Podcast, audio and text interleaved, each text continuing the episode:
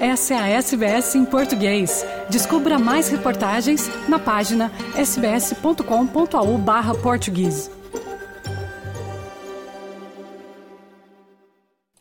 Olá, estes são os destaques do noticiário da SBS em português nesta terça-feira, 10 de outubro de 2023.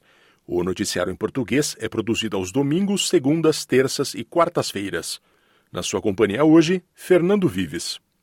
SBS. SBS. SBS. SBS. SBS. SBS Rádio. Centenas de apoiadores pró-palestinos marcharam pelas ruas de Sydney ontem à noite em protesto contra a iluminação azul e branca da Opera House em apoio a Israel após os ataques do grupo militante Hamas. Os manifestantes saíram da frente da Câmara Municipal em Town Hall até o edifício da ópera enquanto pediam que a Austrália impusesse sanções ao governo israelense pelo tratamento histórico dispensado aos palestinos. Alguns dos presentes falaram com a SBS News. The 75 years of occupation, oppression, full blockage, apartheid, discrimination, uh, killing, daily killing, arresting people. And this is the time for them to stand up for themselves to say enough is enough. We need our freedom. We need we need peace. O governador de Nova Gales do Sul, Chris Minns, condenou o protesto, alegando que os manifestantes celebravam a violência.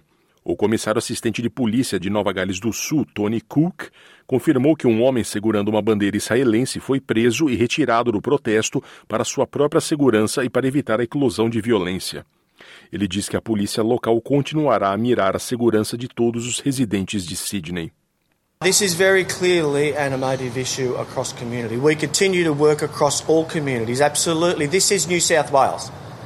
We do not expect people to bring conflict from other places to the streets of Sydney, and the violence will not be tolerated, and we were able to manage that to assure that there was no conflict last night. We are continuing to work across all community, and all community can be assured that we will continue to do so, so that they are free to go about their business without fear, and that we will provide them support across all community.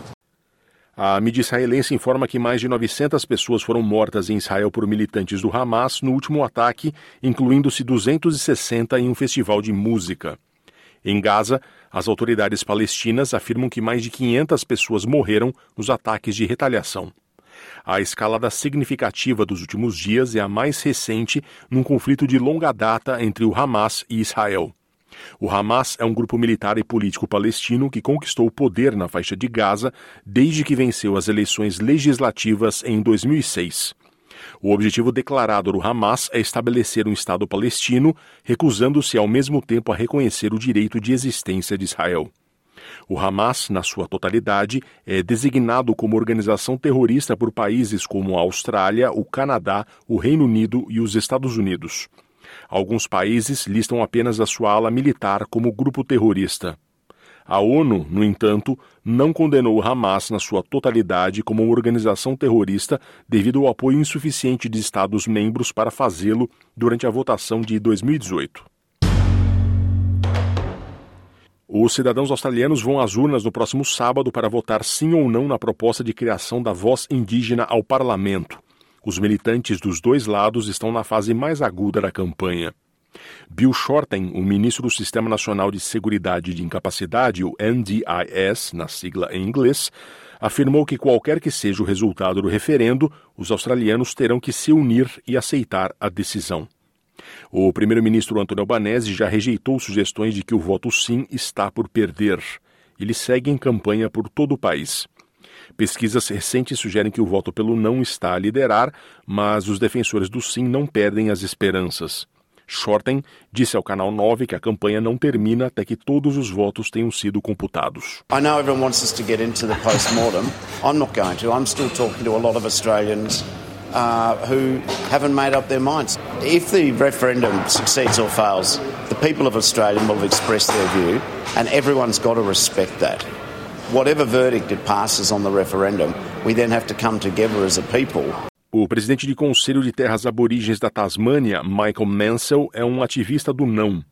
Ele disse à ABC que muitos partidários do não, como ele, ficariam felizes em trabalhar com o lado do sim após o referendo para continuar lutando pelos direitos indígenas. There's going to be a void, and I think rather than the Prime Minister allow the yes camp to walk away feeling completely empty and hopeless because the whole thing came to nothing, the Prime Minister is going to have to offer that group some way to use their energies in the next 12 months. Para consagrar a voz indígena ao parlamento, o Sim precisa vencer por dupla maioria, ou seja, pela maioria dos votos nacionalmente e também vencer na maioria dos estados australianos. Os territórios do norte e da capital australiana não valem nessa segunda contagem. Se quer saber mais sobre o referendo da voz indígena ao parlamento de 2023, incluindo as perspectivas das Primeiras Nações, visite o portal SBS Voice Referendum ou no hub Voice Referendum no SBS On Demand. O comitê do Senado que investiga as relações do governo com a Qantas sugere que o governo federal tenha negado voos adicionais da Qatar Airways para a Austrália para proteger os interesses da empresa aérea australiana. O comitê recomendou que o governo reveja imediatamente a decisão de negar a Qatar 28 voos semanais a mais para o país. Concluiu que o governo rejeitou o pedido da Qatar Airways para proteger a participação de mercado da Qantas e manter elevados os custos das passagens aéreas. A presidente do inquérito, a senadora dos nacionais Bridget McKenzie, de oposição, disse ao Canal 7 que deseja convocar o primeiro-ministro para comparecer perante o inquérito. And the powerful evidence to our committee was in January, uh, the department gave advice to the minister saying she should start negotiating with Qatar. Nothing is done till July when the minister suddenly rejects this decision. And the only thing that changed was the PM signing up to launch Qantas's Yes campaign in August. So all the crumbs of evidence lead to a very cosy personal and political relationship between the Prime Minister and Mr Joyce.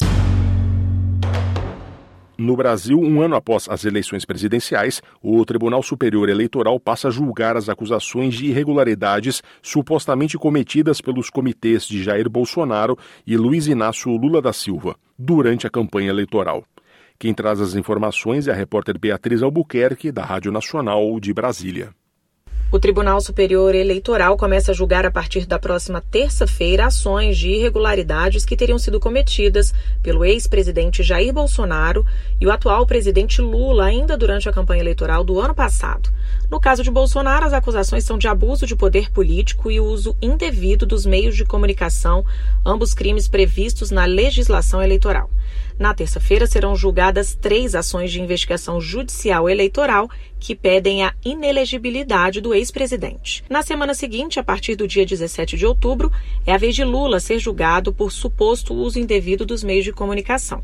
As duas ações foram movidas pela coligação pelo bem do Brasil, que apoiou Bolsonaro. No primeiro processo, a acusação é que os então candidatos Lula e Geraldo Alckmin, vice-presidente, promoveram notícias fraudulentas e omitiram do eleitorado informações verídicas sobre o caso do triplex. Com informações da Agência Brasil, da Rádio Agência Nacional em Brasília, Beatriz Albuquerque. Quer ouvir mais notícias como essa? Ouça na Apple Podcasts, no Google Podcasts, no Spotify ou em qualquer leitor de podcasts.